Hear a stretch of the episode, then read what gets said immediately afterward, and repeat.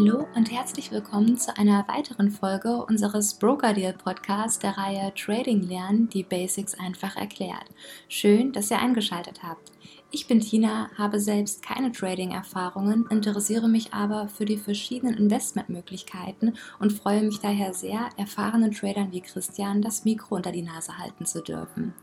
Ich bin bei meinen Recherchen auf die Plattform brokerdeal.de gestoßen und habe mich dort mit den verschiedensten Themen auseinandergesetzt. Da für mich als Laie beim Stöbern dann doch noch die eine oder andere Frage aufkam, habe ich mir Christian ins Boot geholt. Er handelt selbst seit vielen Jahren mit verschiedenen Finanzprodukten und war bereit, in einer Podcast-Reihe speziell für Trading-Anfänger sämtliche Basics zum Thema Trading mit zu beleuchten.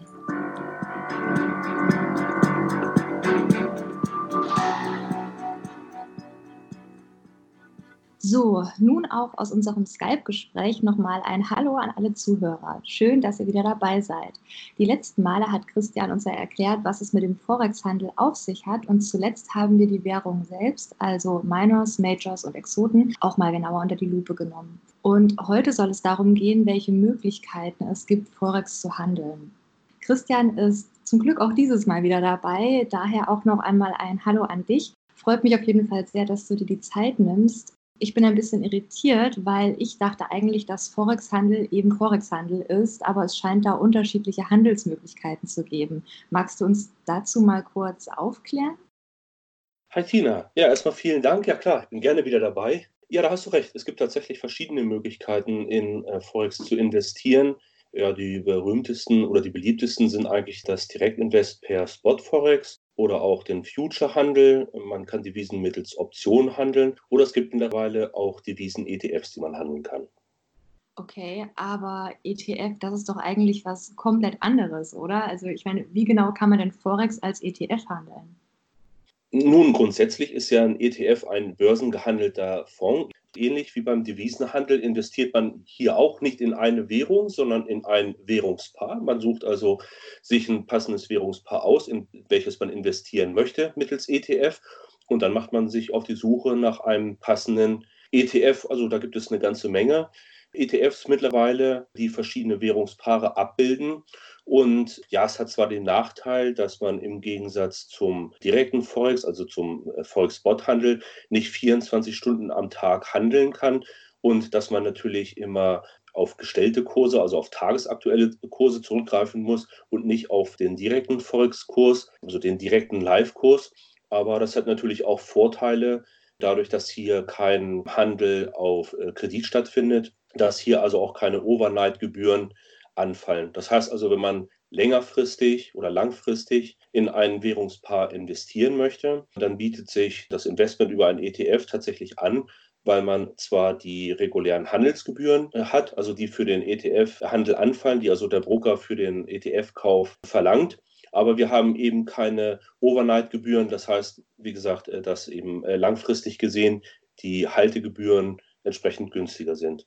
Und beim, beim klassischen Spothandel ist ja nicht nur der Handel auf Margin oder auf Kredit, sondern das ist ja auch der Handel auf Hebel oder mit einem Hebel. Und ähm, auch das kann man mittlerweile mit einem ETF abbilden, dass man hier gewisse Faktoren integriert hat, dass man also vom dreifachen oder von der fünffachen Wertentwicklung dieses Währungspaars profitieren kann beim ETF. Okay, und wie genau kann man sich dann den Handel von Forex im Zuge vom Futures- oder Optionshandel vorstellen? Also ist es dann ähnlich wie bei ETFs oder ist es dann wieder ganz anders?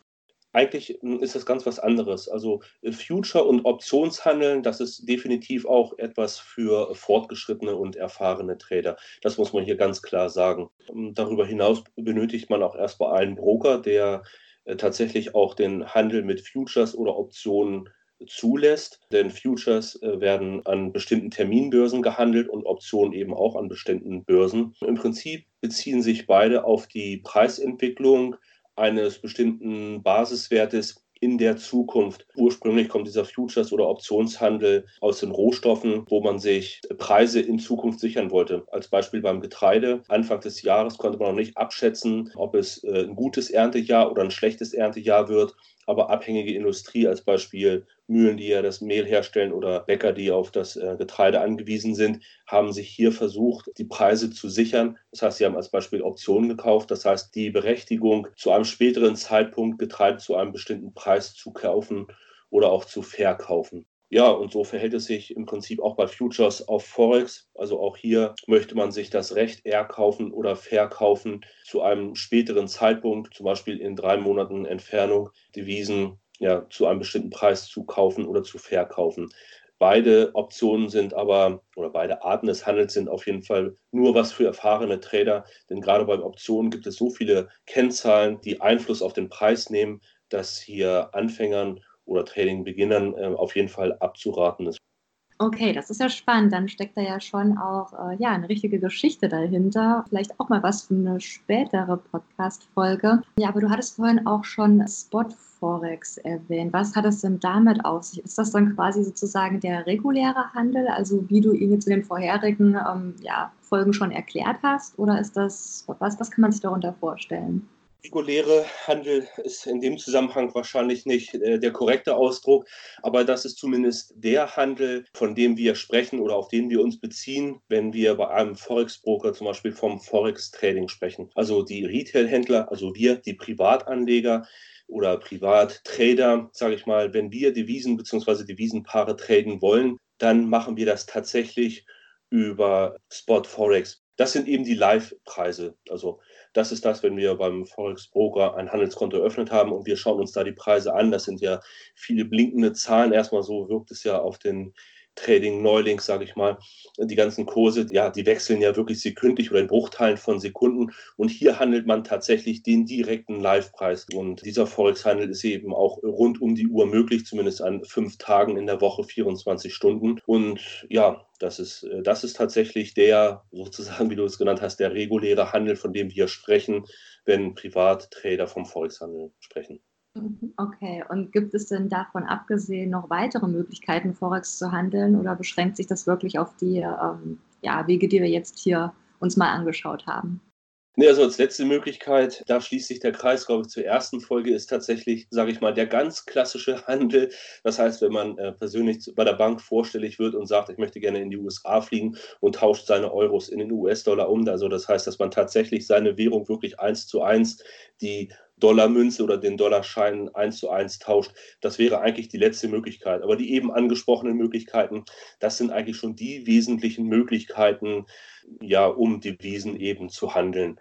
Wobei man da eben sagen muss, dass der, der Spot-Forex-Handel tatsächlich der Handel ist, der uns Privatinvestoren oder Privattrader betrifft und der Future- und Optionshandel eher schon eben was für Fortgeschrittene ist. Okay, welche Variante des Forex-Handels empfiehlst du denn dann Trading-Einsteigern? Also vermutlich dann schon eher den Forex-Spot-Handel.